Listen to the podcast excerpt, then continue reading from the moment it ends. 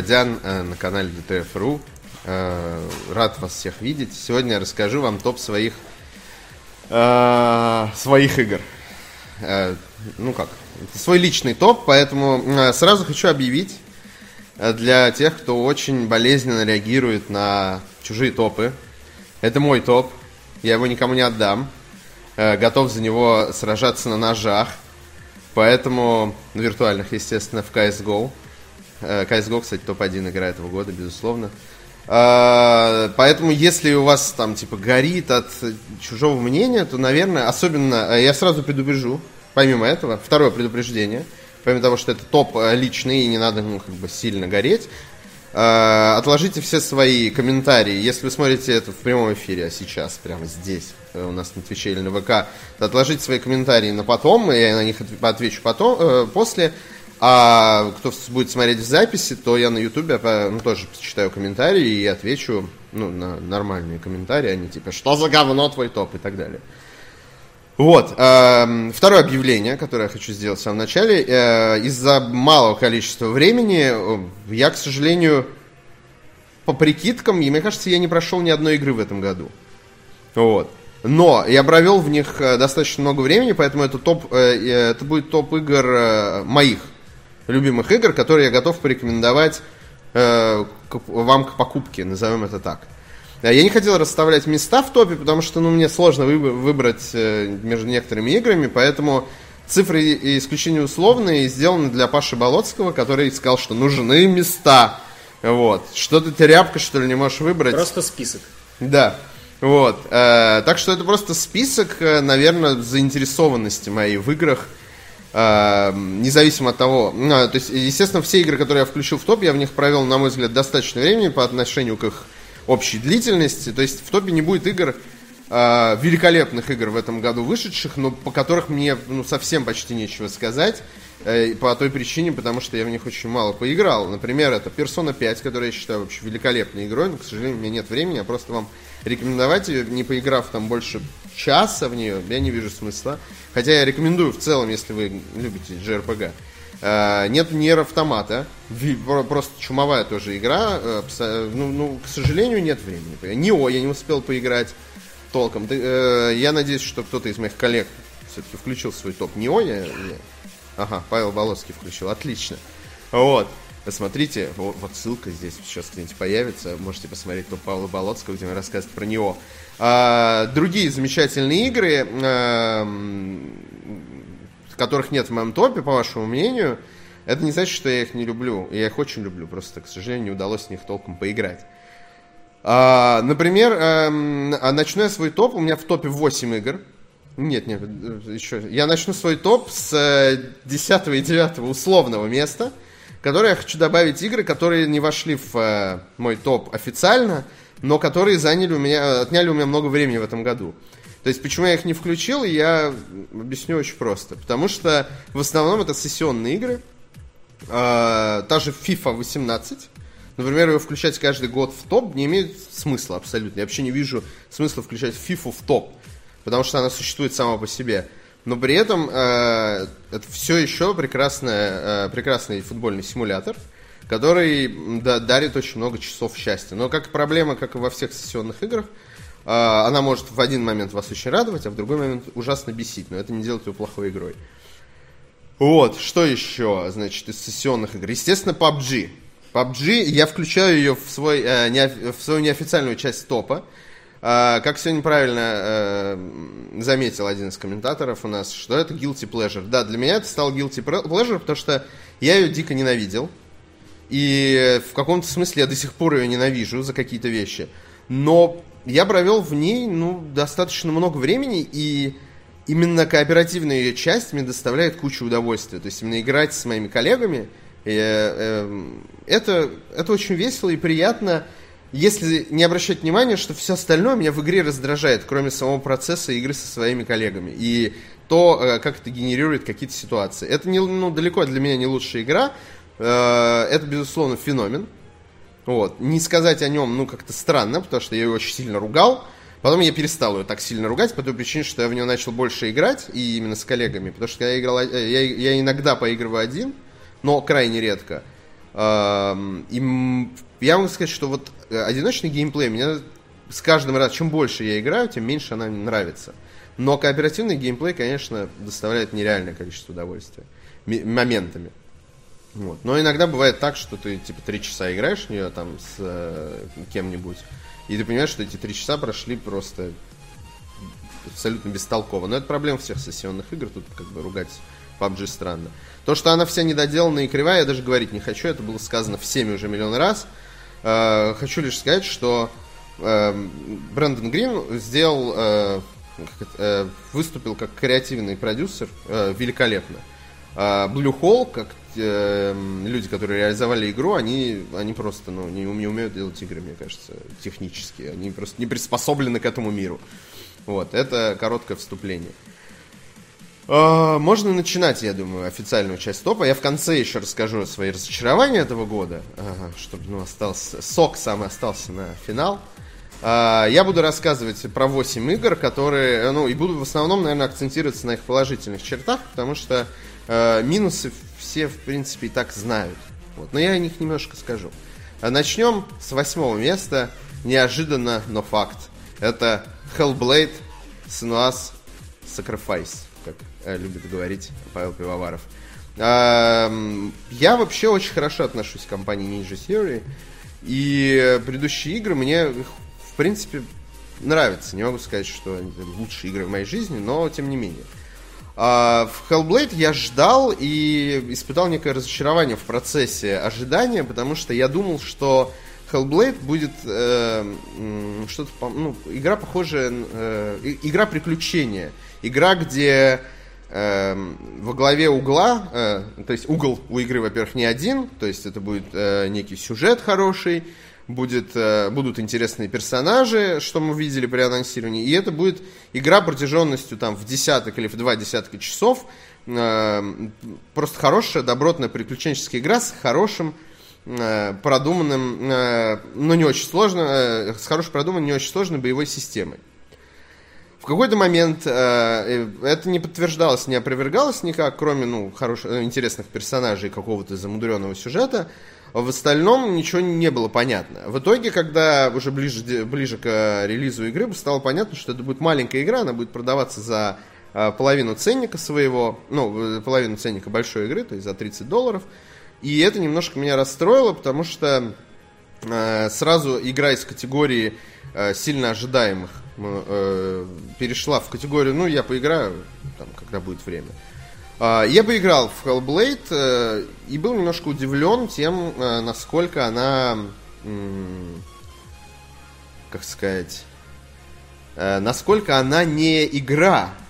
То есть, насколько это просто какой-то э, арт-проект, можно так сказать, э, который к игре отношение имеет очень, ну, такое опосредованное, потому что геймплей, э, как э, многие коллеги замечали, мои даже сегодня, что это симулятор ходьбы, то есть это не, не слэшер, ничего, там, там боевая система довольно примитивная, враги все в основном, ну, не считая боссов, все ну, ужасно скучные, они просто на вас валят в какой-то момент волнами вообще, чуть ли не бесконечными почти что бесконечно. То есть ощущение, что они бесконечны, они не кончаются.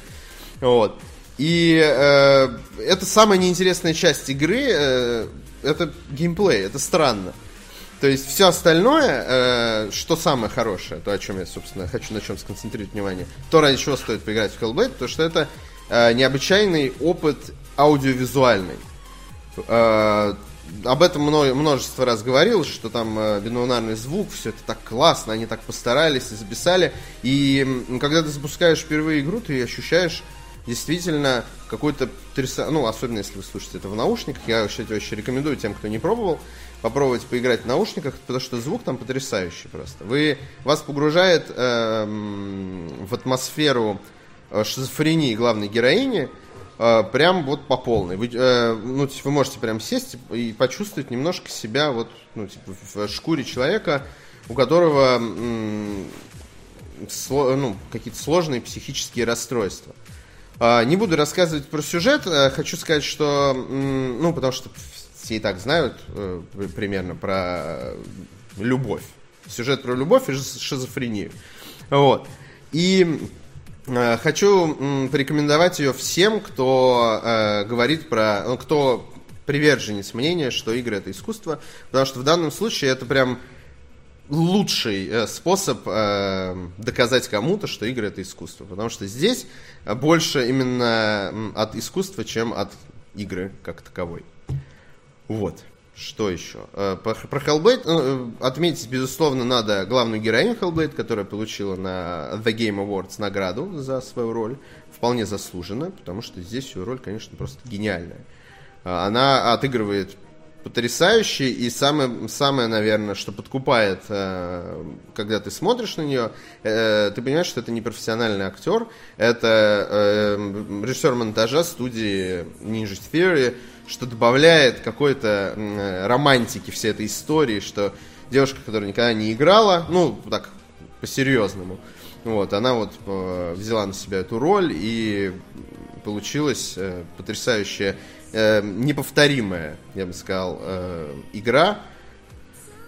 Каждый раз, когда я говорю Hellblade на Sacrifice игра, мне прям немножко... Э, произведение искусства, назовем это так. Вот. Ну и Скандинавия, конечно же, это одна из болевых точек многих людей. Э, скандинавский сеттинг, э, он манит своей, своей мифичностью прекрасно. Э, перейдем, э, наверное, к следующему месту. Сейчас наведу немножко интриги. На седьмом месте, я не буду сейчас говорить название, сейчас сначала интрига. На седьмом месте в моем топе э, игра, э, вообще, который, я не думал, что игра этой серии когда-либо вообще окажется в моем топе. Потому что я... Я очень давно веду борьбу э, с Assassin's Creed.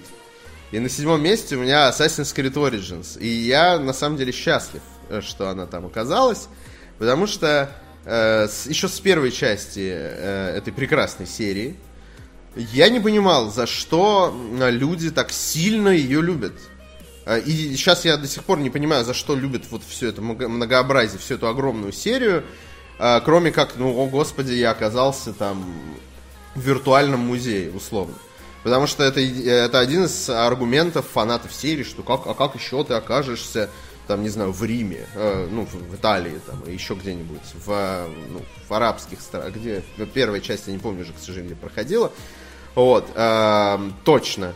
Э, поэтому не буду сейчас э, гадать там, не, как ты окажешься еще в Америке, э, как ты еще где-то окажешься в тех временах, это же так потрясающе. Да, это все классно, э, паркур это, это, все, это приятно, но ну, типа, э, вот это чувство свободы, которое тебе дарует игра, э, я имею в виду про старые части, оно, оно не окупает то, что геймплей абсолютно меня не, за, не, не заинтриговал. То есть как-то довольно куца, э, все, что от тебя, ну, все, что там происходит, э, происходит довольно сумбурно. Все, все эти теории заговоров про то, что вот тамплиеры сложа, сражаются с ассинами. То есть это все вроде как интересно, но чтобы пробиться к этой сюжетной истории, тебе приходится играть в эту игру, которая э, замучила меня во второй части. Я очень много, э, очень много часов играл во вторую часть.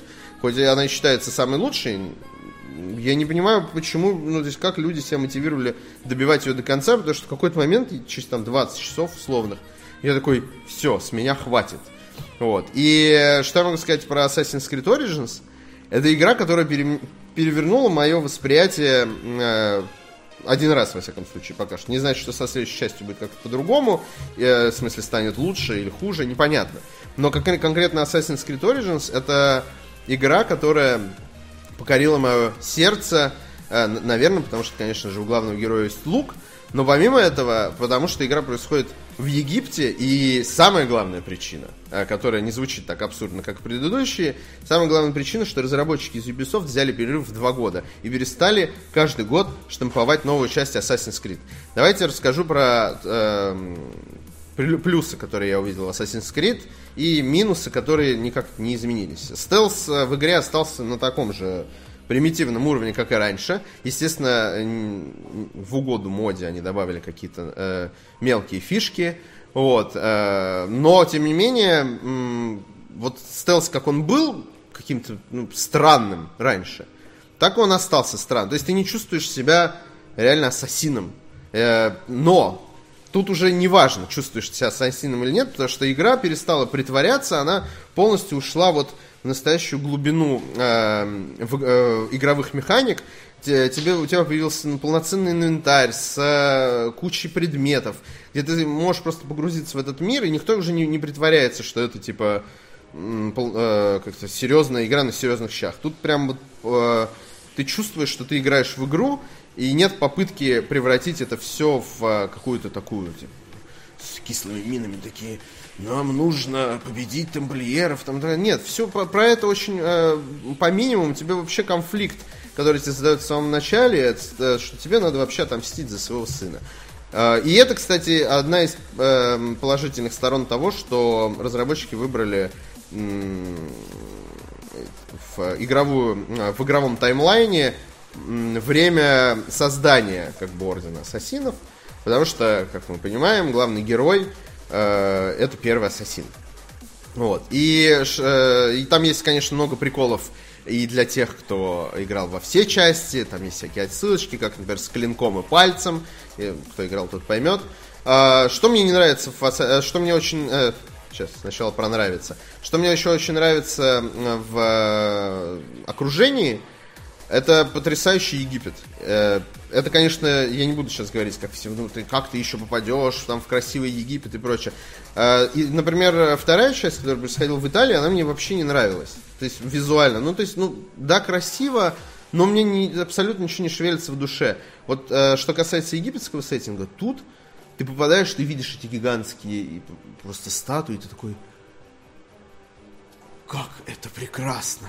Ты смотришь на горизонт, видишь там э, Александрийский маяк, и у тебя просто, э, тебе иногда хочется, да, просто слезу пустить от э, той красоты, которую ты видишь в Assassin's Creed. И я, кстати, дико был удивлен тому, что э, она не была э, ужасно забагована на старте.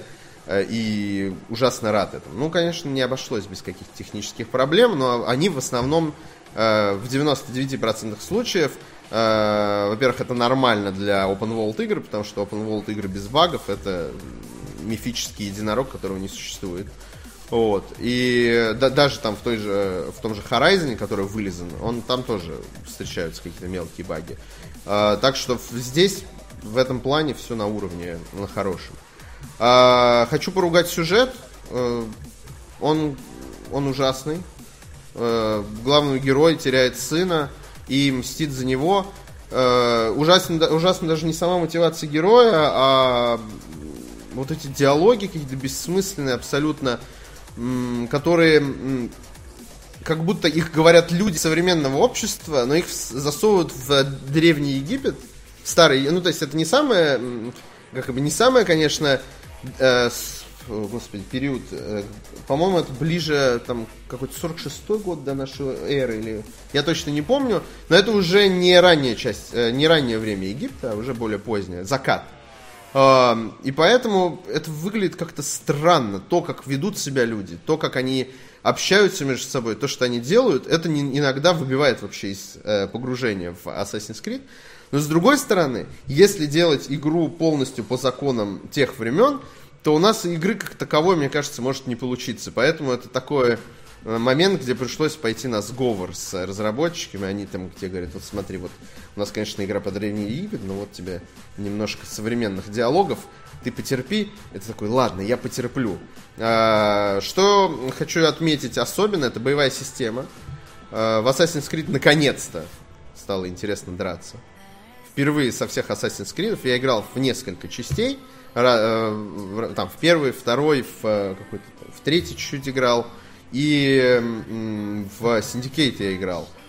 И боевая система везде была, ну, ну, такая. Ты вроде как ассасин, должен прятаться, поэтому ты слабый, но при этом тебе очень много приходится сражаться, то есть ты не можешь абсолютно все пройти по стелсу, иногда тебя просто насильно мордой тычут, говорят, дерись, дерись. И боевая система была какая-то очень нелепая, вот эти все истории про то, что на тебя нападает пять человек, а при этом бьешься ты все равно с одним, вот это все постарались максимально убрать. Теперь стало действительно интересно и местами очень сложно э, драться. Единственное, что игра хоть и в открытом мире, она поделена на сектора, э, в которые вы, которые вам прокладывают ваш путь по игре. То есть вы не сможете залезть будучи там в начале игры, вы не сможете пойти в какую-то локацию, где, предназна... где мобы просто там 30 уровня, они вас сразу разнесут. Вы можете, конечно, попытаться пробежать мимо, но это бессмысленная беготня по карте, вам не принесет никакого удовольствия. Вот. Э, хочу похвалить э, Assassin's Creed э, за выбор сеттинга. Я надеюсь, что в следующий раз у них получится сделать опять это интересным, необычным. Революционная Россия ждет вас с, с простертыми объятиями.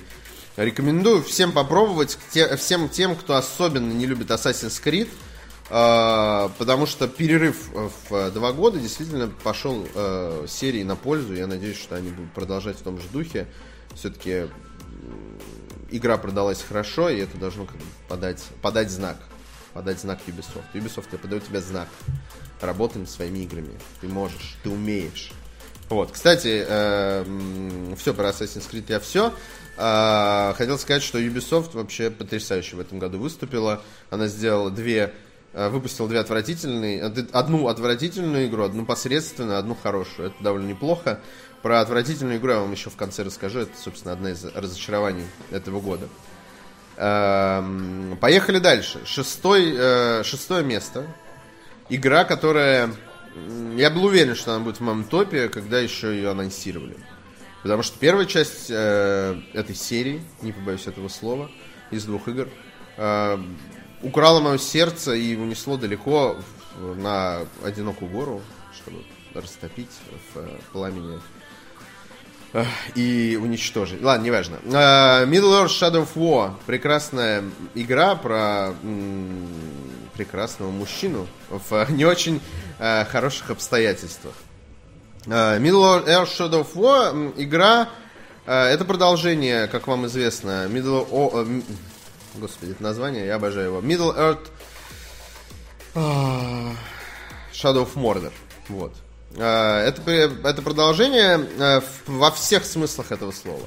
Абсолютно. То есть это игра, которая сделала все, что было в первой части, больше и лучше. Э, мечтать о чем-то большем, мне кажется, когда вы фанат первой части, невозможно. Потому что что было у нас? Была система Немезис, мы сделаем ее больше, лучше, а еще вы можете теперь и руководить своей армией, э, естественно, в отдельных ситуациях, это я сейчас говорю про захваты замков. Э, появились, ну, э, потрясающие абсолютно новые персонажи. Появились, кстати, они появились как, как сказать, в разрез тому, что придумал Толкин немножко. Э, я хочу сказать сразу, что если вы очень остро реагируете на проблемы с каноном, то это, эта игра не для вас. Хотя я как большой поклонник э, «Властелин колец», э, и я читал и книгу, и смотрел и фильмы, но я не из э, ребят, которые бегают по лесу с дрынами. Я просто очень люблю и уважаю эту вселенную и считаю ее очень ну, заслуженно, мне кажется, очень продуманной и глубокой. И когда выходит игра, которая пытается немножко надругаться, мягко говоря, над сюжетом, потому что люди, которые прям серьезно запариваются, они такие, это, это ужасно. И с их точки зрения, конечно, это все выглядит немножко как фанфик. Поэтому я предлагаю вам воспринимать это как приятный, хорошего качества фанфик. А, если я, вас вообще волнует сюжет в играх. Если вас не волнует сюжет в играх, то у вас есть просто потрясающая возможность попасть в а, мир Средиземья, где вы сможете устроить свое, свою как бы свое веселье, убивая и подчиняя всех орков и там э, э, сейчас извините э, немножко прервемся. Я хотел сказать, э, в общем, в чем суть теперь э, Middle of Shadow of War. Э, суть э, изменилась, э, изменилась в направлении захвата замков – и теперь, э, когда люди, очень негативно встретившие игру из-за микротранзакций, эм, повлияют сильно на мнение э, зрителей и читателей, которые не хотели покупать эту игру. Я могу вам сказать, что проведя там несколько десятков часов в игре, я могу сказать, что микротранзакции э, существенно не повлияли на игровой процесс. Если вас они беспокоят, то вы просто можете им даже не заходить в раздел с микротранзакциями. Потому что игра абсолютно спокойно играется без, э, без них, даже не вспоминая. А главное не воспринимать это все слишком близко к сердцу. Что э, вот этот сюжет, который похож на фанфик, что микротранзакции, которые вас как бы якобы заставляют. Здесь не такая ужасная ситуация, как в случае с э, игрой э, Звездные войны э, Battlefront, Star Wars Battlefront 2, которая, ну, усеяна вся, ну и невозможно в нее нормально играть. Здесь нет этой проблемы. Здесь у вас есть э, небольшие сундучки, из которых вам выпадают орки.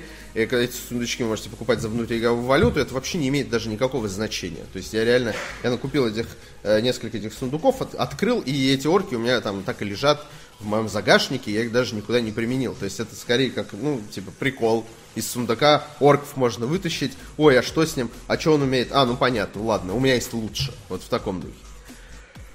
Мультиплеер я не играл, да, сразу скажу. Э, в игре есть мультиплеер, но я ну, как бы не до него. То есть есть мультиплеерная составляющая, очень хорошо, хорошо вплетенная в сам игровой процесс. Я сейчас говорю про там типа отомсти за, не знаю, перфоратора 666, э, там, и ты такой, ладно, отомщу. Пришел, убил генерала, там, ушел дальше и... О, ты выполнил задание мультиплеерное. Такой мультиплеер я играл, но именно с замками нет. Я не не сражался с чужими замками, потому что, ну, пока не до этого мне было. Вот, я, я просто бегаю по прекрасному миру Средиземья и э, делаю все, что хочу. Это самое прекрасное, что есть в этой игре, конечно. А, на этом про Middle Earth Shadow of War все. Я всем крайне рекомендую, у кого нет аллергии на фэнтези. Это правда очень, очень хорошая, качественная э, игра в открытом мире, где у вас э, геймплей, именно боевая система, взаимодействие с э, вашими орками на первом месте, все остальное это, это так. Это, ну, приятный бонус, который м, вас может порадует, а может и нет. А, перейдем к пятой позиции. Э, на пятом месте у меня неожиданная игра э, этого года, наверное, для многих. Хотя я ее хвалил неоднократно, но я думаю, что немногие о ней вспомнят, там, составляя топ. Uh, игра от Supergiant Games uh, под названием Pyre.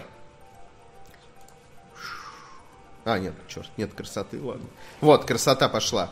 Что я хочу сказать, Supergiant Games это студия, которую я уважаю очень сильно за то, что они делают, э, что их каждая игра это отдельный, не похожий на предыдущую продукт. И это на самом деле большая редкость, если вы обратите внимание, в, э, в современной игровой индустрии такое могут позволить себе только инди-разработчики, э, которые могут, вот они выпустили игру Бастион, там потрясающий неповторимый визуальный стиль, какая-то очень необычная история, э, интересная подача, потрясающая музыка. Казалось бы, как круто, ну типа успешно, надо делать вторую часть. Но нет, Supergiant Games идут совершенно другим путем. Они делают вторую игру, абсолютно не похожую на свою первую часть. Но при этом, э, причем абсолютно не похожи во всех аспектах. Абсолютно во всех. Э, вторую часть, а вторую игру они выпускают, Транзистор. И это получается э, игра, где все то же самое хорошо, что и в первой, то есть визуальный стиль, музыка, история, подача, э, боевая система но она абсолютно отличается от э, первой игры. И я с огромным удовольствием поиграл что в первую игру, что во вторую. И анонса третьей игры я ждал с небольшой опаской. Даже не анонса, а повторного показа. Потому что анонс, ну, он как бы особо не дал понимания. Когда показали Pyre, я очень обрадовался, что у них в очередной раз новый, э, абсолютно новый визуальный стиль. И я думал, господи, что же, что же будет с геймплеем? Ведь они же уже попробовали две разных модели, то есть они сделали э некий ну, небольшой, ну как сказать, топ, ну не топ-даун, ну в общем некий шутер, назовем это так, экшен. А дальше они сделали пошаговую игру, которая очень интересно использовала очень интересную механику именно пошаговых боев. Даже не назвал пошаговые, а э, бои с активной... Ну, то есть это какая-то вариация на тему боев с активной паузой. Наверное, вот как-то так. И третья игра, которая выходит, и боевая система, это совсем другая история. Это даже не боевая система, это спортивная игра. И, ты, э, и когда ты читаешь, ну, то есть, когда люди начали писать, что это вообще похоже на футбол или на баскетбол, и э, это, это совсем новый продукт, и это офигительно круто и увлекательно, я сначала не верил. Я смотрел на э, геймплей, я такой думаю, что, почему это происходит? Ну, то есть, почему они решили таким путем пойти? Неужели это действительно интересно? И когда я попробовал, э, я был поражен тем, что у них получилось сделать это третий раз. Они третий раз выпустили э, великолепный продукт, который войдет, я думаю, в, во многие любимые э, как сказать, топы игр, э, ну, не попсовых, а именно таких немножко, немножко инди. Э, и Pyre это игра про, про вас, попавшего в ситуацию, когда вы должны руководить э, командой, спортивной, так скажем, спортивной командой, а, вот, э, из трех человек, из трех существ, назовем это так, потому что это не совсем люди. И вам нужно оборонять свои ворота. Казалось бы, ну, почему, как, как им пришла эта э, идея это в голову. И главное, это вам нужно побеждать, чтобы выбраться из, э, не хочу, как сказать, спойлерить, э, из некого порочного круга. Вот. И э, в, процессе вы начинаете понимать, что, ну, то есть, я, например, как, как у меня этот опыт происходил. Когда вы играете в такие игры, вы думаете, что вам нельзя никогда проигрывать, потому что если вы проиграете, то вам надо переигрывать. Э, и тут Pyre преподнесла э, огромный сюрприз мне. Э, я сыграл там, типа, не помню э, точно сколько игр подряд, условно 6 или 7, я выигрывал. И на восьмой условной игре я проиграл и думал, ну все, сейчас, ну, типа, будет, пере, надо будет переигрывать, я не хочу, так обидно и так далее. И тут мне просто говорит, а, ну ты проиграл, но это же нормально. Ты проиграл, игра продолжается. Ты можешь выигрывать, ты можешь проигрывать, и от этого будет зависеть, ну, как бы дальнейшая судьба. Но это, на этом у тебя игра не заканчивается. И сам геймплей э, игровой, он так построен, Э, что это как, как турнир, то есть э, как лига в футболе, если вы понимаете, о чем я. То есть у вас есть определенные соперники, вы с ними играете, и вам не обязательно у всех выиграть. Вам просто нужно в целом хорошо играть, и на это, ну, на, на это завязаны многие диалоги. Вот, пуп на... Э, Пайр... Пуп, господи, я уже с ума сошел. Э, Пайр... Э, отличная игра с точки зрения именно спортивного симулятора, как ни странно, с очень хорошим сюжетом. А, и неповторимым, а, в очередной раз, неповторимым миром от Supergiant Games. Я всем крайне рекомендую, а, даже тем, кто не очень большой фанат спортивных игр, потому что там система именно вот эта спортивная, она не очень сложная, но при этом глубокая. То есть там э, можно выбирать разные классы персонажей, от этого зависит их способности, то, как они двигаются, э, то, как они э, взаимодействуют с другими персонажами. И там их вариативность, их вариативность не довольно, довольно небольшая, их, по-моему, три, если не ошибаюсь. И есть разные способности, которые вы прокачиваете в процессе. То есть э, это RPG, спортивный симулятор в мире э, с, очень с, с необычным визуальным стилем. Вот. А, на этом все. Я всем очень рекомендую Pyre э, как игру, которая вас может удивить очень сильно. Меня, при том, что я как бы играл в две предыдущие игры, э, игры э, Super Giant Games, меня она очень сильно удивила. И, кстати, буквально недавно у игры появилась русская локализация. Поэтому я всем крайне рекомендую. А, на четвертом месте игра, наверное, которую не, вспом... не, вспомнит никто из моих коллег, а, потому что только я играю в такие игры. А, на четвертом месте игра под названием Torment Tides of Numenera. А, что, для тех, кто не знает, что это. Ладно, наверняка все знают, что это. Я надеюсь, что все знают, что это. Это игра духовный наследник э, игры э, господи, Planescape Torment. А, про мужчину, который умер и, и пытается понять, что с ним происходит, кто он такой и прочее, прочее, прочее. Игра э, с, с потрясающим юмором, с хорошим сюжетом и вообще сделанная классиками нашей любимой с вами игровой индустрии. Э, все по ней скучают, все всегда хотели вторую часть, но в целом это желание было обречено, потому что права на вселенную принадлежали, по-моему, э, принадлежат, по-моему, если не ошибаюсь, Games Workshop. Вот. И там сложно с ними договориться, чтобы сделать новую игру. Ну, в общем, вторую часть все очень хотят, но никто не мог получить. И создатели первой части, теперь это студия Inxile, э, которая недавно выпустила пару лет назад э, Wasteland 2, э, тоже ну, типа, продолжение классической игры про родителей Fallout и так далее. Они вышли на Kickstarter с игрой, которая, по сути, является духовным наследником Planscape Torment, и даже в названии имеет слово Torment, чтобы, ну, если вдруг вы сомневались, то вот он вам Torment Tides of Numenera. Игра сделана по настольной игре э, Нуминера. Я не помню точно ее название, но вы сможете э, загуглить. Ее создатель Монте Кук. Вот, э, работал в связке с авторами. Они собрали 4 миллиона на Кикстартере. И, э, и выпустили классич... игру в классическом стиле э, партийный РПГ. Э, для всех фанатов э, Baldur's Gate, Icewind Dale и, опять-таки, Planscape Torment, что очень, э, что важно отметить, что буквально недавно на этой же теме э, компания Obsidian, э, которая, собственно, была, можно сказать, э, вместе с Inxile первыми, кто начал делать вот передел, делать духовных или прямых наследников старых э, классических партийных РПГ. И вышел Pillars of Eternity, получил очень много лестных отзывов. И Torment Tides of Numenera, который э, делался иногда даже совместно с э, Obsidian, они там общались на тему работы с движком и прочее, прочее, прочее. Э, я ожидал от Torment э, очень многого, но не ожидал того, что получил.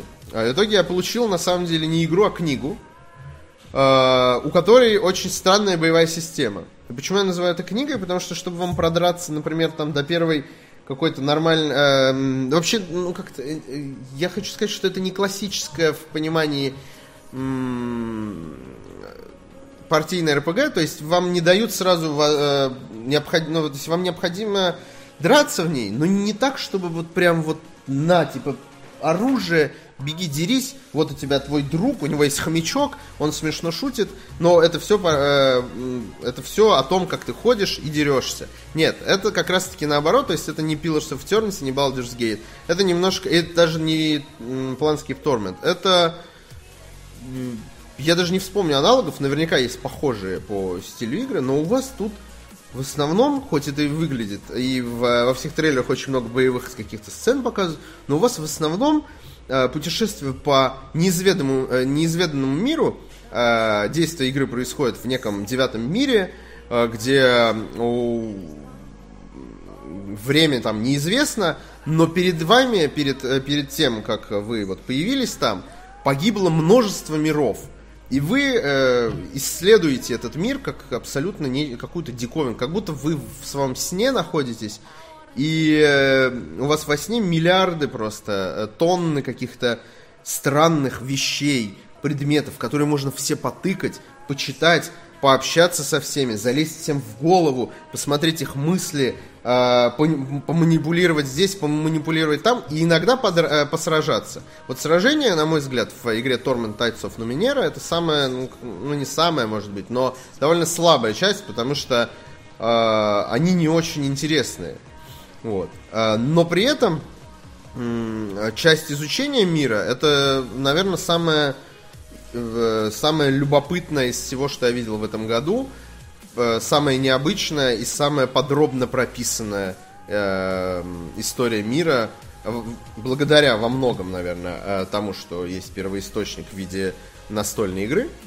Вот. Но это не, дел... не умаляет достоинства Torment Tides of Numenera.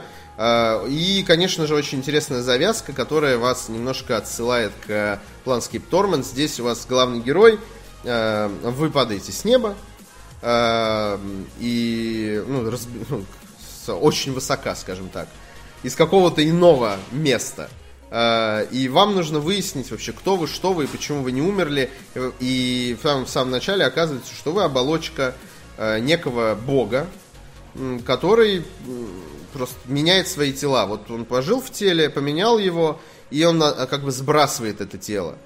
И ваше, ваше как бы естественное желание, так как вы почему-то остались живы после того, как он вас типа дропнул, а, у вас естественное желание найти его и сказать, слышь, пап, ты чё? Вот, чё, чё вообще? Это не дело. Вот, и в самом путешествии находите, э, вы встречаете, как и э, в Planscape Torment, э, очень много абсолютно разных странных персонажей, которые, естественно, могут идти, пойти с вами. И раскрытие этих персонажей в диалогах, которые у вас происходят, выполнение их задач каких-то, по помощи им, потому что у них всегда есть, как в любой партийной РПГ, у них есть свои проблемы, а, вас погружают в этот мир настолько глубоко, что вам даже сложновато будет из него выбраться, пока вы не пройдете игру. Вот. Так что Torment States of Numenera это игра для тех, кто не торопится схватить в руки меч и пойти там бить всех своих врагов вокруг. Это игра для тех, кто хочет именно погрузиться в какой-то совершенно не похожий ни на что мир, потому что э, ан, ну, аналогов, наверное, нету. То есть даже другие игры, происходящие там, э, входящие там даже в мой топ или вышедшие в этом году, они не, не так интригуют, как эта игра э, с э, своим необычным интересным миром, и не, не, как сказать, неповторимыми эпизодами в духе «Ой, я нашел какой-то предмет, так что я могу с ним сделать?» Так, ткнуть предмет, там, вы тыкаете предмет, я не знаю, у вас просто дезинтегрирует, и вы такой, что, почему? И вам потом э, понимаете, что можно сделать это по-другому, то есть надо было этот предмет сначала потрогать с этой стороны, а потом почесать снизу, и он вам скажет что-то, расскажет какую-то историю, или это вообще не предмет, а существо. И таких вот вещей, таких ситуаций очень много. Или там, я помню, в самом начале какой-то куст, э, стоит там э, пруд, э, не пруд, а просто затопило, значит, там какой-то кустик из каких-то рук странных. И вы такие подходите, у вас там, типа, варианты. Э, ткнуть пальцем, там, понаблюдать, ну, классические вот эти, или там, типа, воспользоваться силой и попробовать понять, что происходит. В итоге э, история с этим кустом заканчивается там тебя тремя или четырьмя разными способами, один из которых вы можете оторвать просто от этого куста палку, и это окажется там очень крутая дубина, ну, на начальных стадиях игры, в виде руки, там, или э, там один из ваших сопартийцев условно может погибнуть. Вот. А, и таких э, маленьких, но разветвленных историй очень много, и это прям для людей, которые любят вариативность, это прям самое приятное в этой игре. а какие минусы этой игры? А, забыл сказать про минусы. Извините, пожалуйста. Минус этой игры один. Это классическая партийная РПГ. Если вы к этому не готовы. А это ну, тяжело для восприятия, потому что у вас все время изометрическая камера, э, и все диалоги происходят вот в таком окне, Э, посередине экрана, и окно все время увеличится, потому что тексты там бывают просто огромные. Э, это, наверное, единственный минус, который можно озвучить. Ну и, конечно, игра немножко подсдает э, к середине к концу по интенсивности и погружению в ваш, вашу, вашему погружению, потому что вам уже ближе к концу не так в новинку все, как в начале. Вот. А, наверное, на этом все по, по этой прекрасной игре. Ох, мы принесли воды. Спасибо большое. А, перейдем а, к третьему месту. Третье место это игра, которая у многих в этом году топ-1. У многих она вызывает любовь безграничную и ненависть. У меня она вызывает в основном только хорошие ощущения и чувства. И я напоминаю, что места, они условные, потому что она также с тем же успехом у меня могла быть на первом месте. Это игра Horizon Zero Dawn. Игра, которую я ждал с момента анонса э, по нескольким причинам.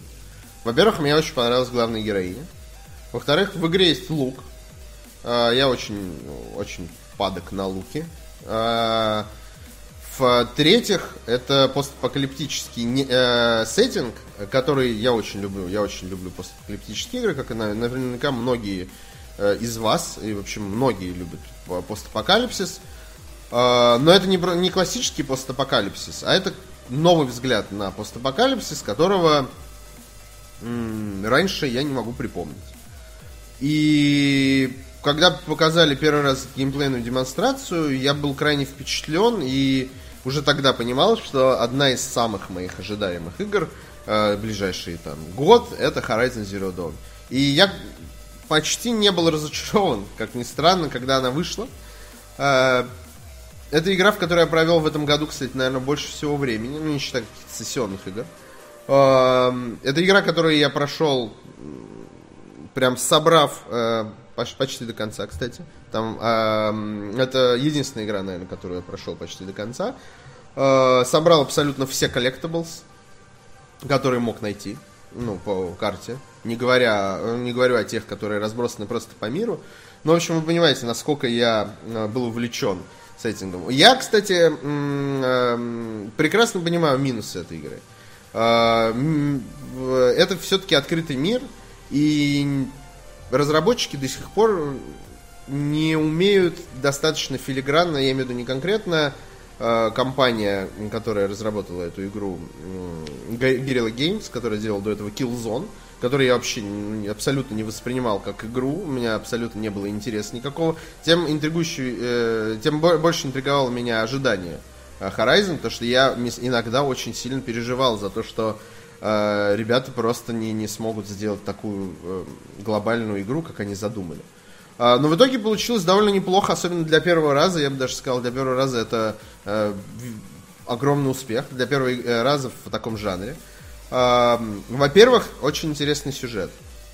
Не во, не во многих э, синглплеер ориентированных игр, э, играх э, с э, открытым миром э, сюжет бывает, ну, довольно такой вялый. Здесь с сюжетом все хорошо, вам э, очень грамотно его распределяют по всей игре. То есть, то есть у вас нет какого-то момента, когда вы думаете, господи, как-то все стухло, никаких событий не происходит, ничего нет. Не, основной сюжет вам всегда подкидывает нов, э, ответы и вопросы в э, каждый раз. То есть вы делаете шаг вперед, получаете ну, ну, какое-то осознание мира, а вам нужно осознание мира, у вас э, э, как бы основная цель, две основных цели, которые вы преследуете эту э, всю игру, это по, разобраться в э, происхождении героини и э, вообще понять, почему роботы такие агрессивные. Вот, конечно, это все перерастает в нечто более глобальное, но это как бы уже, когда поиграете, сами узнаете. Вот, но эм, сюжет он распределен таким образом, что вы не будете э, вы будете до самого конца заинтригованы финалом. То есть вы не, вы не скажете где-то там, типа, на второй, третьей игры, что, а, э, как-то неинтересно, я все понял. Нет, наоборот, чем дальше вы проходите, тем интереснее вам становится, и вы такой, а что же это, а что же это, а это как происходит? Да ладно! И вот э, этих чувств очень не хватает в а, играх с открытым миром, которые, ну, которых у нас сейчас с вами, к сожалению, или, к счастью, очень много. Вот. Боевая система, которую все хвалят, я, я бы не сказал, что она меня поразила. Я был приятно удивлен тем, что э, извести бедных роботов можно большим количеством оружия, намного больше, чем я ожидал. То есть там э, самих луков только в игре три типа. То есть э, не просто там хороший и там получше, а лук, стреляющий одними стрелами, лук, стреляющий другими стрелами, и лук, стреляющий третьими стрелами, там, не знаю, канатомет, там, нитемет, там еще что-то, и копье еще у вас есть, еще рогатка из него можете поставить. То есть есть оружие, которым вы даже не пользуетесь в процессе игры, и без какой-то необходимости выполнения там какого-то побочного задания. Кстати, о побочных заданиях. А, они распределены определенным образом в меню игры. То есть у вас есть э, сайт-квесты, и есть некие дела, так называемые, если брать русский перевод. И там их там несколько. Э, э, э, там еще есть какие-то еще более простые. И вообще можете сами себе задание создать с помощью... Внутри есть такая система, вот если вам нужен какой-то предмет, можете создать себе на него квест сами. Ну, типа, 10 э, шкурок енота такой, квест. И такой пошел, и я выполнил, молодец, получил даже что-то за это. Ну, какой-то минимальный опыт. Странная тема, которая меня удивляет в Horizon Zero Dawn, которой я хочу тоже с вами поделиться, это наличие лутбоксов. Вы не поверите, но там есть, есть э, лутбоксы. Э, там нет в, э, микротранзакций. Это внутриигровые лутбоксы. Э, мне кажется, это сделано по, каким, по каким-то техническим причинам. Э, потому что иногда вот вы получаете новый предмет какой-то. У вас не, он не появляется в инвентаре, вам его не, не типа вам дают коробку, в которой лежит этот предмет. А, я так и не разгадал причину э, именно такого подхода к, к, инвентарю. Но, тем не менее, это факт. Там э, есть коробка, которую можно... У каждого продавца в игре можно купить несколько лутбоксов разных. Даже есть, по-моему, бесконечные какие-то. А есть там лутбоксы с модификациями еще. То есть у меня под конец игры сейчас там около 40 э, коробок, которые я даже не открываю. Типа вы прошли миссию, вам дали типа лутбокс с э, ресурсами. Там, вы прошли миссию, вам дали лутбокс с оружием. Но оружие, понятно, вы всегда открываете, потому что оно, это что-то уникальное. Вот. Э, что касается... Ну, это абсолютно не влияет на процесс, это скорее э, это интересный факт, фан-факт, который меня вызывает некое непонимание. А, что касается умерщвления роботов, с одной стороны, это прекрасно, что у каждого робота есть свои уязвимости, они все очень красиво двигаются, и вам надо все время заморачиваться, как их там как-то по-хитрому убить. Но на самом деле, если вам лень, вы можете просто любого робота расстрелять обычными, ну не обычными, а самыми отстойными стрелами, а просто э, у, э, стрелами, заточенными на урон. Просто тупо расстреливать. Или огненными стрелами, или еще какими-то. Вот. Э, и это немножко выбивает из колеи, потому что вроде как задумано, что вы должны каждому найти свой подход. И в целом есть у каждого, у каждого робота самый изящный способ его убийства, конечно. Вот. А, но благодаря большой, большому, большой вариативности оружия, которое есть в игре, вы можете э, использовать несколько типов э, умершления. И это, кстати, один из важных плюсов, о которых почти никто не говорит Эм, то есть э, история с тем, что геймплей, э, то есть механики внутриигровые, обилие оружия дают вам такую вариативность, которой э, можете пользоваться вообще, ну, условно, вы. А другие даже и не подозревают, что вы убиваете роботов так. То есть, для примера, вот есть эм, там большой вот этот громозев, в русском переводе называется. его можно убить несколькими способами. Один из них это, например, отстрелить ему гигантскую пушку специальными стрелами, отстреливающими броню. Вот, который не наносит урон. Вот вы отстрелили его пушку, взяли его пушку, расстреляли, у него там не осталось хп. Второй способ, это вы можете взять э, то ли нитемет, то ли канатомет, я не помню точно название, который э, при, прибивает к земле э, гигантского монстра. Можете прибить его к земле, это какой-то муторный процесс, потому что чем больше животное, тем больше э, нужно этих крюков к нему прицепить. Э, прицепили к земле, подошли и выстрелили ему в голову там, из, ну или в уязвимое место. Можете взорвать баки на его пузе и прочее, прочее, прочее. И это добавляет э, Э, большой интерес именно в начале игры. Потому что вот ближе к концу игры я понимаю, что мне уже вот э, самого себя развлекать вот этим сейчас. Я тебя нитями прижму, тут я просто беру самые мощные стрелы и просто расстреливаю его. Вот. Гайд по Horizon. А, что я хотел еще сказать? Э, по поводу минусов. Э, абсолютно беспонтовые побочные задания меня поразили. А, то есть они вроде как-то погружают вас в мир, и понятно, что у этих людей есть свои вот эти проблемы, что там типа, ой, я сломал ногу, а моя дочка, она хочет, э, типа, вот она скучает по маме, она взяла копье, пошла бить что-то монстров, иди спаси ее. Ты идешь, спасаешь, и ну как-то и, и все, у тебя нет никакого-то э, сопереживания этим людям. То есть ты их видишь, а, а они живут каким-то своим обществом. И то, что главный герой Элой, а, она изгой от своего племени, ты как бы чувствуешь даже на себе. И ты никому не нужен в этом мире. И э, это ну, как-то, с одной стороны, играет на атмосферу, с другой стороны, чувствуется вот это какое-то прохладное отношение твое и э, к побочным заданиям, и побочных заданий, и побочных персонажей к тебе. То есть из запоминающихся персонажей э, второстепенных в игре, э, там типа по пальцам одной руки можно пересчитать, и это немножко расстраивает. Вот это огромный минус э, этой игры, который, в принципе, не портит общего впечатления, потому что мир безумно красивый. Это э, Digital Foundry не зря э, считает ее одной из э, самых классных игр этого года технически. Э, это вполне заслуженно, игра выглядит просто потрясающе, и то ощущение, когда вы забираетесь на верхушку там какого-то разрушенного небоскреба и смотрите вокруг, конечно, незабываемо. Э, кстати, хотел поговорить про паркур, который тут существует, пару слов буквально скажу.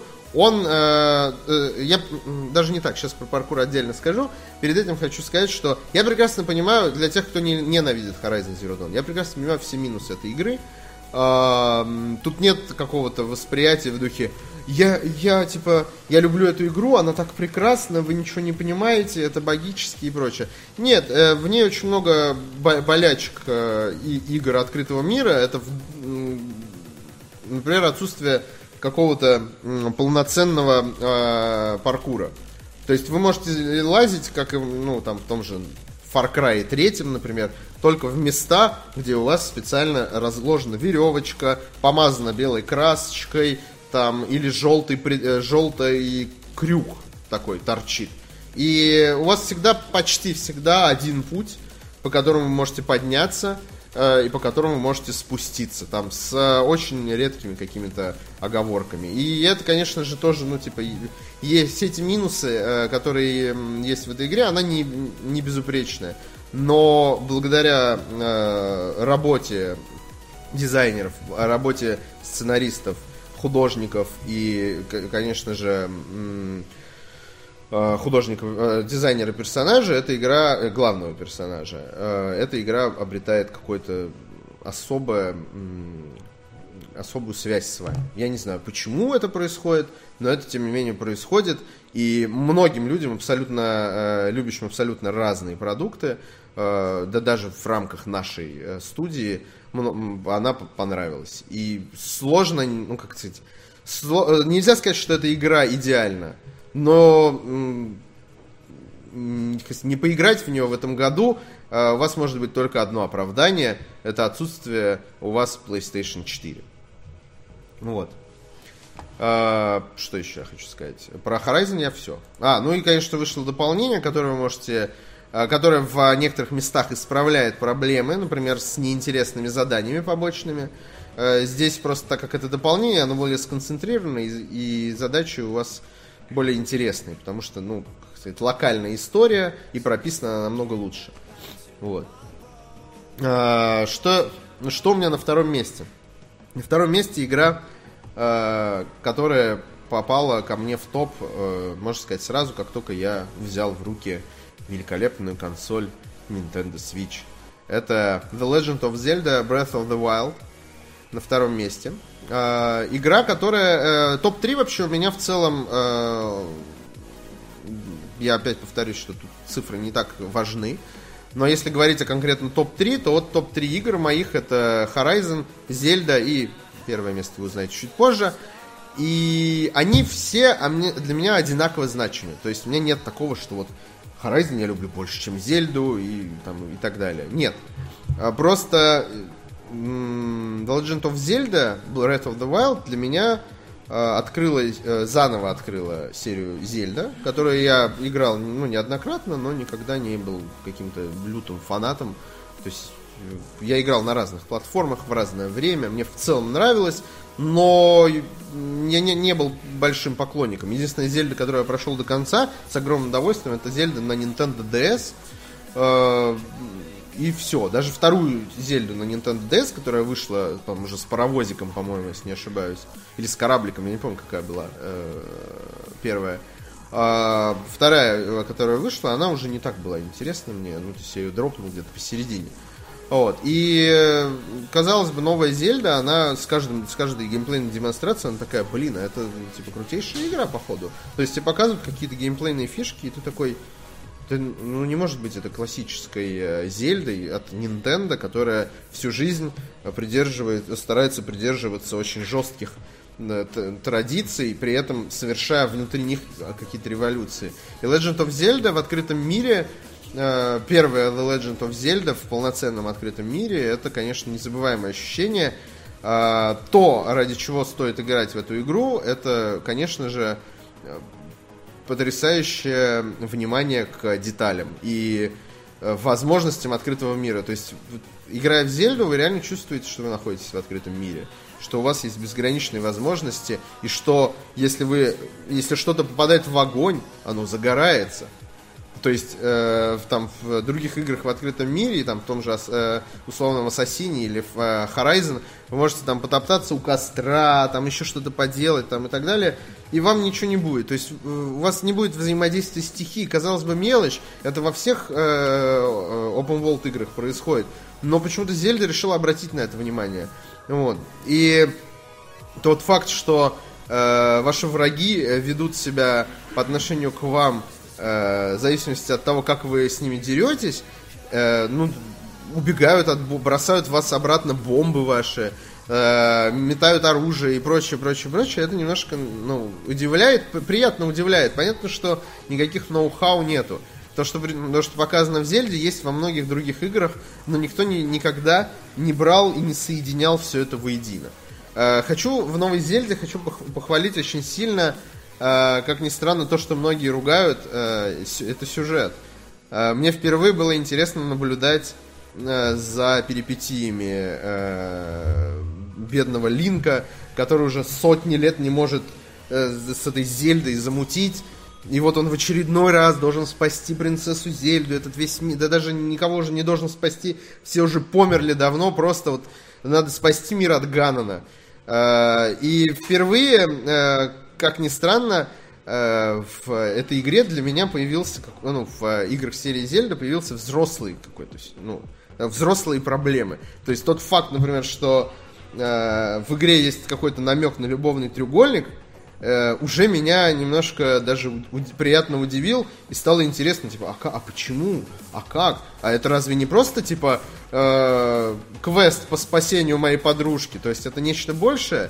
И в итоге получилось, что да, это нечто большее, не только геймплейно. То есть Nintendo пошла э, во всех направлениях, э, решила совершить революцию, ну, кроме графических, по причине э, не очень сильного железа. Но даже здесь Зельда справляется очень хорошо, потому что у вас огромный открытый мир, и вы на вот этой маленькой вашей консоли, не самой мощной э, в современном мире, вы видите там да, вдалеке где-то башню, и на этом, кстати, много построено каких-то задач, где вы должны что-то как-то увидеть, э, находясь там на горе, вы там, типа, я посмотрел, вот там вдалеке бьет столб э, света в небо, мне нужно туда, и вы такой идете туда, и э, вот это незабываемое ощущение, когда вы, увидев там через 100 километров огромную, э, ну, для вас маленькую пока что башню, вы к ней подходите, а это просто гигантская башня, в которой вам надо залезть, и не просто залезть, вам для этого нужно использовать механики,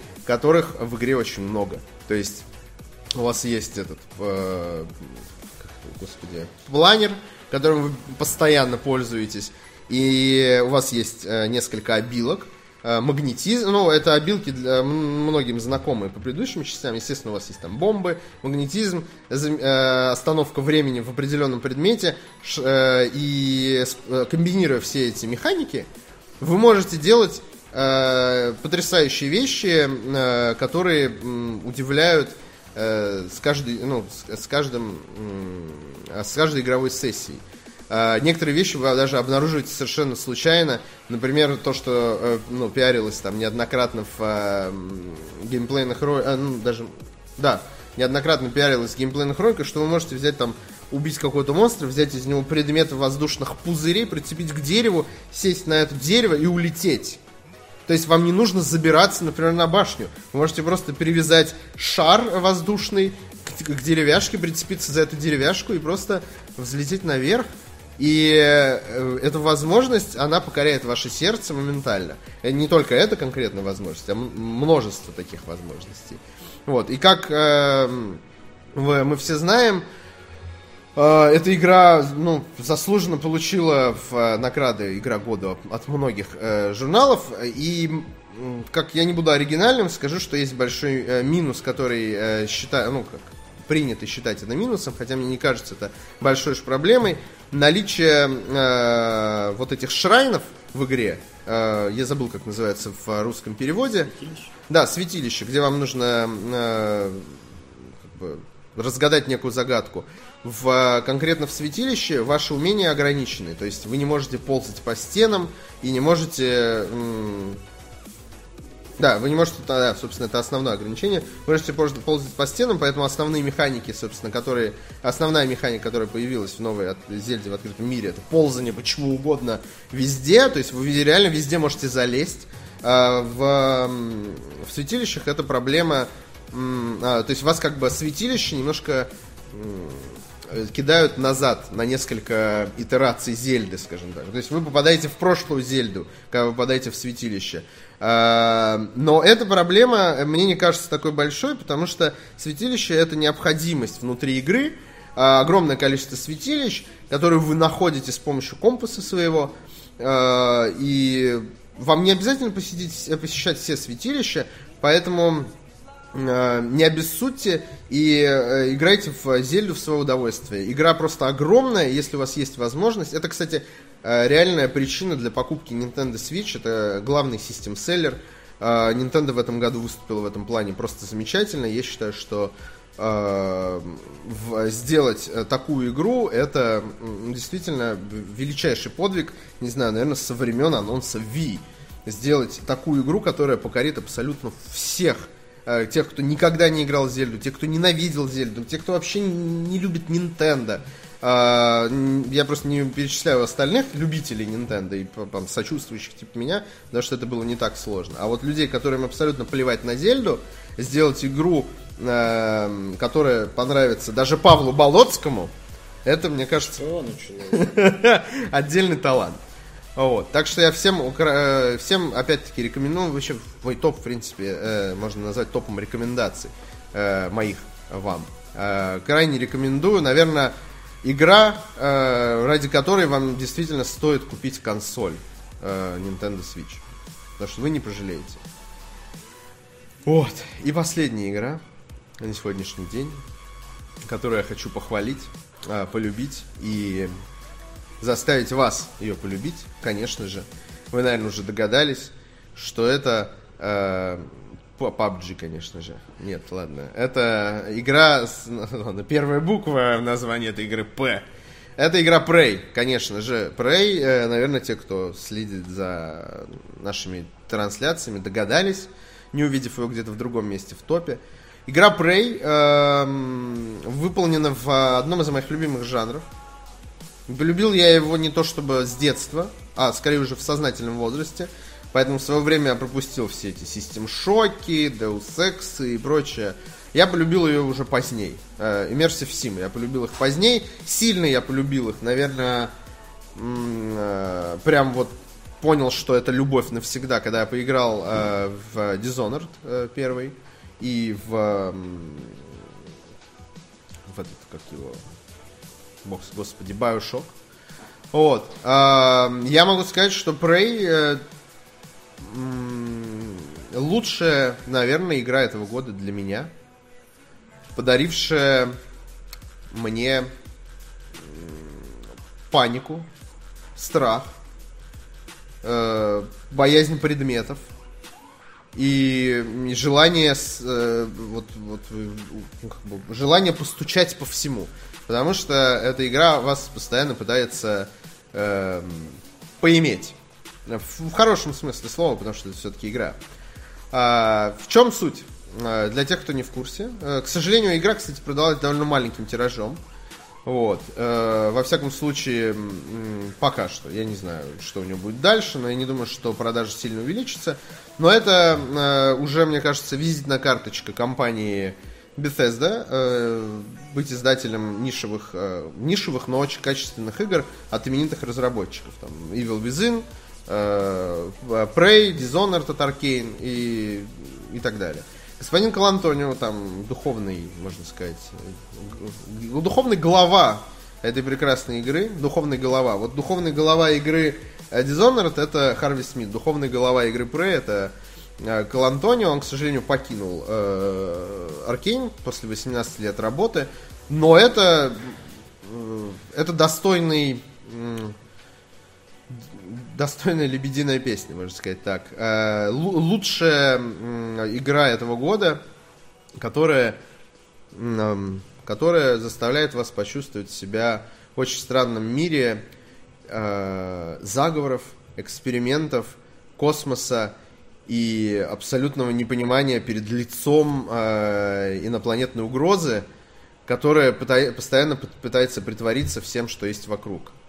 Uh, моя, моя любимая часть, uh, мой любимый момент в Prey, который я, который заставил меня ругаться на игру очень громко, орать на телевизор дома, и при этом понимать, что этот, uh, этот момент, он вызывает у меня некий восторг, когда вы побитый после очередной очень сложной битвы, вы подходите к аптечке и нажимаете на автомате кнопку «Взять», понимаете, что это не аптечка, и в эту же секунду, то есть это реально, реально происходит за долю секунды, и в эту же секунду аптечка бьет вас в лицо, потому что это не аптечка, а инопланетная мразь, вот мимики, которые, собственно, э, умеют трансформироваться в разные предметы с таким еще противным звуком, вы понимаете, что он где-то рядом.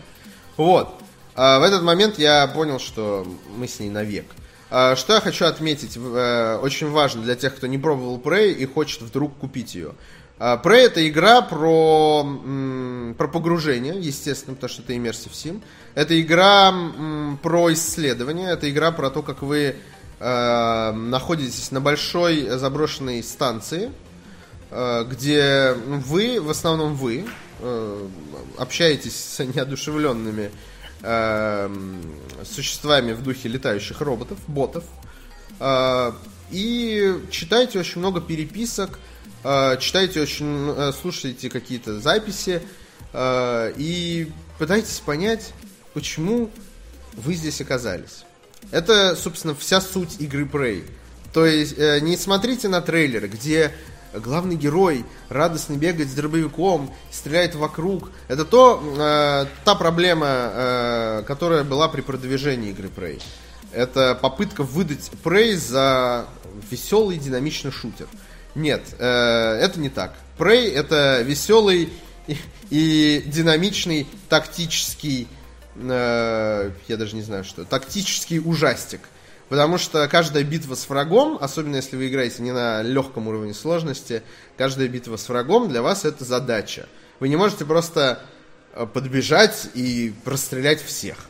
Потому что у вас просто кончатся патроны, а, и, пару лишних выстрелов в воздух вам типа сыграют для вас очень плачевную эм, мелодию в конца вашей жизни. Как это красиво прозвучало. Главное понимание, что это что вам не нужно бегать и убивать всех, вам нужно э, медленно красться. Вы увидели врага, вам нужно придумать сейчас, посмотреть, так, что у меня есть, так, я могу его заморозить, и потом спокойно убить. И, надеюсь, никого рядом больше нет, потому что иначе вы погибнете. А, плюсы э, этой замечательной игры. Потрясающее, кстати, звуковое оформление, которого я... М- м- как сказать, э, хотел сказать, что единственное в этом году, но нет, есть еще э, Hellblade, который вышел позже, но тем не менее, от этой две игры, Prey и Hellblade, э, не просто так они находятся в конце и в начале моего топа, нет, на самом деле просто так, это совпадение, имеют потрясающее звуковое оформление, которое вгоняет вас в состояние стресса и также плавно его выводит, и вы даже не обращаете внимания. Вы играете, играете, играете, все время звучит какой-то эмбиент, какой-то шум, и в какой-то момент, когда начинается активная драка, у вас это, это музыкальное оформление, а потому что это музыкальное оформление, оно плавно перетекает в абсолютно другую э, мелодию, которая потом обратно плавно переходит обратно в спокойный вот этот космический эмбиент. И это сделано настолько филигранно, что вы даже сначала не понимаете, ну, вам кажется, что все хорошо, все нормально. А, но музыка, она с вами как бы играет, она вас как, бы э, как во многих э, современных играх э, есть боевые темы, которые вот, вот сейчас заиграла боевая тема, я понимаю, сейчас надо будет драться. Ага, музыка кончилась, драка закончилась. Здесь не так. Здесь все немножко более изящно, и вы не обращаете даже, не, не понимаете, насколько красиво переплетается музыка с тем, что у вас происходит на экране. Обратите внимание, как вообще звуки работают. Хотя там есть, конечно, технические косяки по звукам, об этом были новости, а, можете по- поискать в интернете, но это все на самом деле для вас ну, не имеет значения, потому что это не очень сильно мешает игровому процессу. Вот. А, Что касается э, геймплея, э, тут очень... э, Вообще, если вы обратите внимание, я очень люблю, как я уже говорил в предыдущих, предыдущих местах своего топа, э, я очень люблю, как геймплей разнообразный, и Prey в этом плане вообще тоже э, отлично выступает. У него есть э, очень много способов взаимодействия с окружающим миром, начиная от того, что вы вообще можете никого не трогать, заканчивая тем, что э, вы можете умерщвлять врагов э, типа десятком разных способов, начиная от обычного там дробовика в лицо, что довольно сложно, потому что это не шутер, а и вас довольно легко очень прикончить могут, э, заканчивая там э, разными из- э, гранатами, расщепляющими на ресурсы. Вот, что тоже, эм, кстати, отдельная фишка. Например, э, в игре есть э, э, определенное количество абилити, которые вы можете прокачивать, э, потому что у вас ну, герой с э, прокачкой, с РПГ. Игра, естественно, с э, РПГ элементами. Сейчас они, они есть во всех э, больших серьезных проектах. И здесь РПГ элементы классические, там типа, ну, ты можешь хакать, ты можешь переносить тяжести или там еще что-то. И зависит от того, что вы прокачиваете, от этого зависит ваш стиль игры. То есть, если вы хакаете, то вы проникаете во всякие места с помощью хакинга. А, Если вы там прокачиваете переноску тяжести, то вот стоит холодильник, вы можете его поднять, э, переставить сбоку, и у вас откроется проход. Ну вот, например, вы можете взять дезинтегрирующую гранату и просто расщепить все эти э, холодильники. Вы можете там воспользоваться а, Если у вас нет вообще этой прокачки, а вам нужно попасть в эту комнату, вы можете взять специальный э, арбалетик, который находите в процессе игры, который стреляет, э, ну, типа, ну, условными, э, он игрушечный.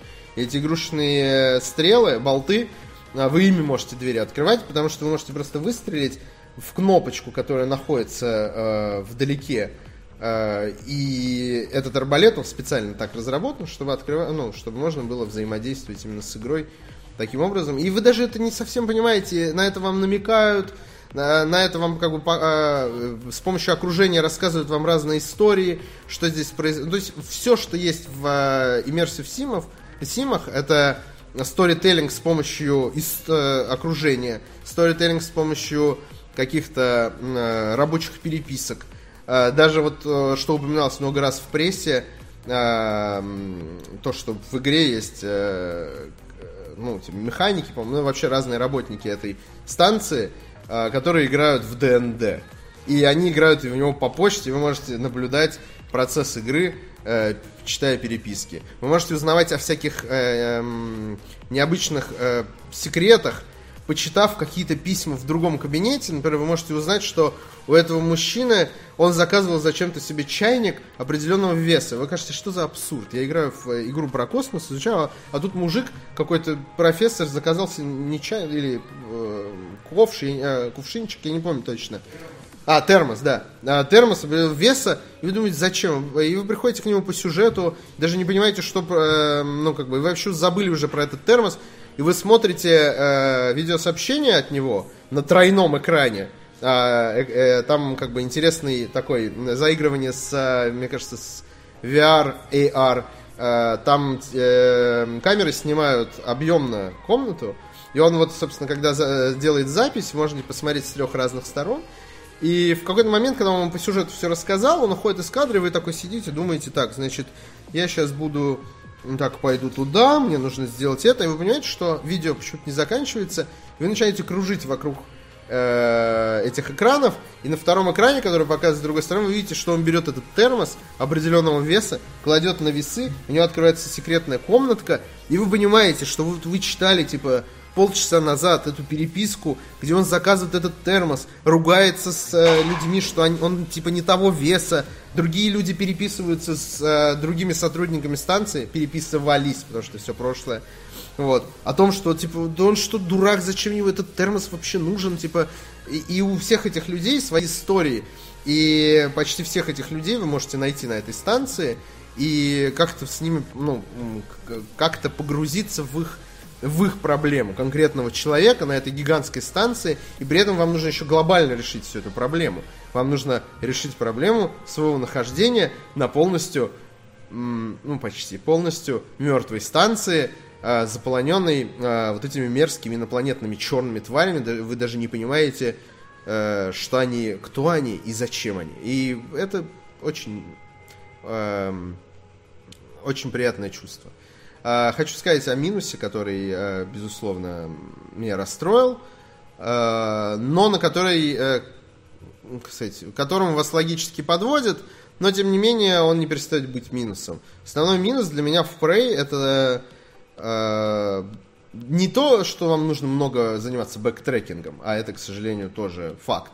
Вам, э, у вас есть одна станция, и вам по ней, по ней все время нужно путешествовать. И это как бы не проблема, путешествовать по станции, потому что есть разные способы это делать. Проблема в другом, э, что враги, которые у вас есть и которых вы умешляете, они потом воскресают. Происходит это не каждый раз, когда вы покидаете зону, то есть это не Dark Souls, где вы умерли, у вас все воскресло. Нет. А, здесь это происходит по триггерам, чаще всего сюжетным триггерам.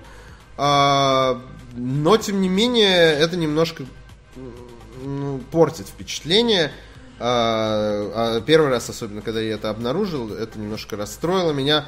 И еще и потому, что не просто враги появились снова, а появились враги, они выглядят точно, ну, почти точно так же, но они стали сильнее. И в этом чувствуется какое-то, как сказать, не халту, халтура сложно сказать, потому что э, я бы не назвал это халтурой, я не думаю, что они сидели и думали, как бы нам схалтурить. Это, естественно, все обосновывается сюжетно, потому что э, э, это вообще очень важный элемент Prey. У вас все понятно, вам, ну, по, большей части, не будем говорить про финал. Вам все объясняют, вам все э, рассказывают, как работает э, вся станция, как работает этот мир, почему, что, у вас не возникает каких-то диссонансов. Вот. Но конкретно вот этот момент, хоть он и объясняется, он вызывает некое, некую обиду, потому что хотелось бы, конечно, чтобы это были, если там э, появляются снова враги, то чтобы они появлялись как-то, ну, не, не как просто вот тебе на, еще, еще тебе, вот ты тут пробегал, но вот мы новых врагов тебе накатили, чтобы тебе было сложнее. Иногда вот возникает ощущение, что тебе просто э, чинит лишние препятствия. А в остальном игра, на мой взгляд, э, шедевр. Вот. Спасибо э, всем, дорогие друзья. Я надеюсь, что подробно смог описать свои э, ощущения от этих игр. Я хочу, э, ну, еще раз хочу подытожить, что тут нет какого-то конкретного места у игр, нет какого-то глубокого анализа. Это просто мои ощущения от э, игр 2017 года, которые я с удовольствием прошел, которые я с удовольствием готов порекомендовать и всегда готов подискутировать на тему плюсов и минусов, э, потому что лучше просто этих игр нет в этом году. Что тут скажешь? Спасибо, что смотрели. Прощаюсь со всеми, кто смотрит эту прекрасную... А? А, а, разочаровать. Спасибо, Паша, мне подсказывает. Не прощаюсь. Хотел прощаться, но не получилось. А, что меня разочаровало в этом году? Чуть не забыл. А, две игры, которые плюнули мне в душу э, и нагадили мне в тапок. А, это, конечно же, в правый тапок мне нагадил Mass Effect Andromeda, а в левый тапок мне нагадила игра For Honor. А, объясню сначала про правый тапок. А, Mass Effect Andromeda я бы не провел часов 30, сразу скажу. В принципе, я мог бы ее включить даже в свой топ на девятое место, если бы это была хорошая игра. Но, к сожалению, это оказалась не очень хорошая игра, и разочаровала она многими аспектами, которые, казалось бы, раньше не вызывали э, столь большого негатива.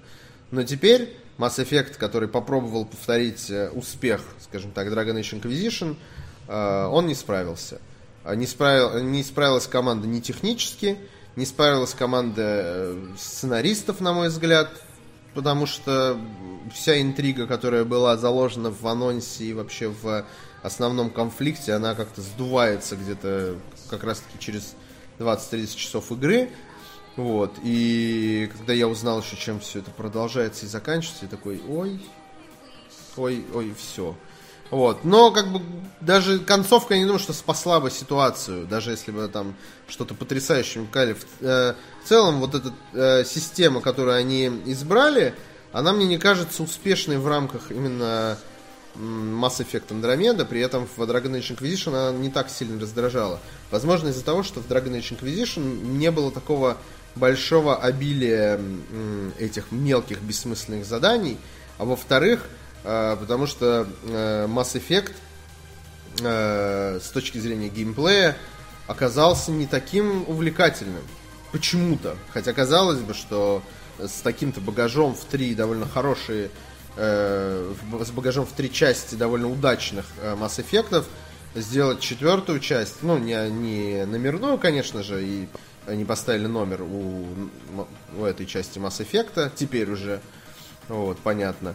Я надеюсь, что, да, в дальнейшем они смогут развить э, идею Dragon Age в рамках Dragon Age, вот этого условного открытого мира, а Mass Effect они будут развивать все-таки по его классической э, траектории, то есть это линейные истории без вот этого не, без вот этих локаций, где у вас есть просто куча бессмысленных заданий, типа найди 10 ретрансляторов, не массы, а просто там, и, и ты их зачем-то находишь, тебе дают какой-то маленький кусочек истории, то, ради чего, по идее, ты это делаешь. И когда ты набираешь этих заданий там 5 штук, ты их выполняешь, ты уже начинаешь терять вообще см- смысл происходящего, потому что делаешь примерно одно и то же, и, и это ну, как-то обезоруживает в плохом смысле. У тебя перестает вообще возникать желание проходить эту игру полностью.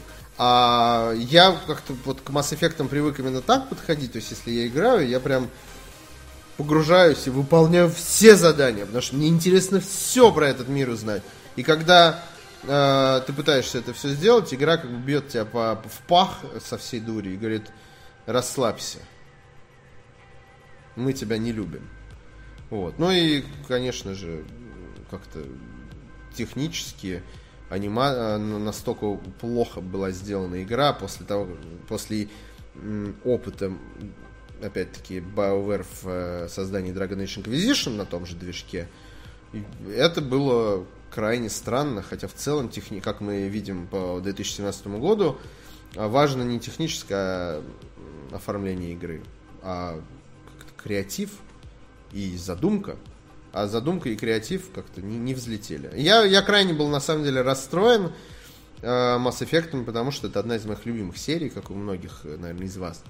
Вот. А вторая игра, которая разочаровала меня э, в этом году, это For Honor. Разочаровала она не потому, что я ее как-то сильно ждал. Разочаровала меня, потому что все вокруг как-то так очень э, радостно они отзывались. For Honor это так классно, эти вот все дуэли и прочее, прочее. В итоге э, игра, это, там я вообще ну, не хочу даже обсуждать синглплеер в игре For Honor, потому что он сделан там очень, как сказать, это туториал, это не, не синглплеер, это просто туториал для мультиплеера. Вот. А мультиплеер э, там хороший мультиплеер в одном случае, если вы играете дуэль. А в другом случае это какая-то ну, бессмысленная вот эта моба в канале с дуэльной механикой, которая не нужна, если вы играете в компании 4 на 4.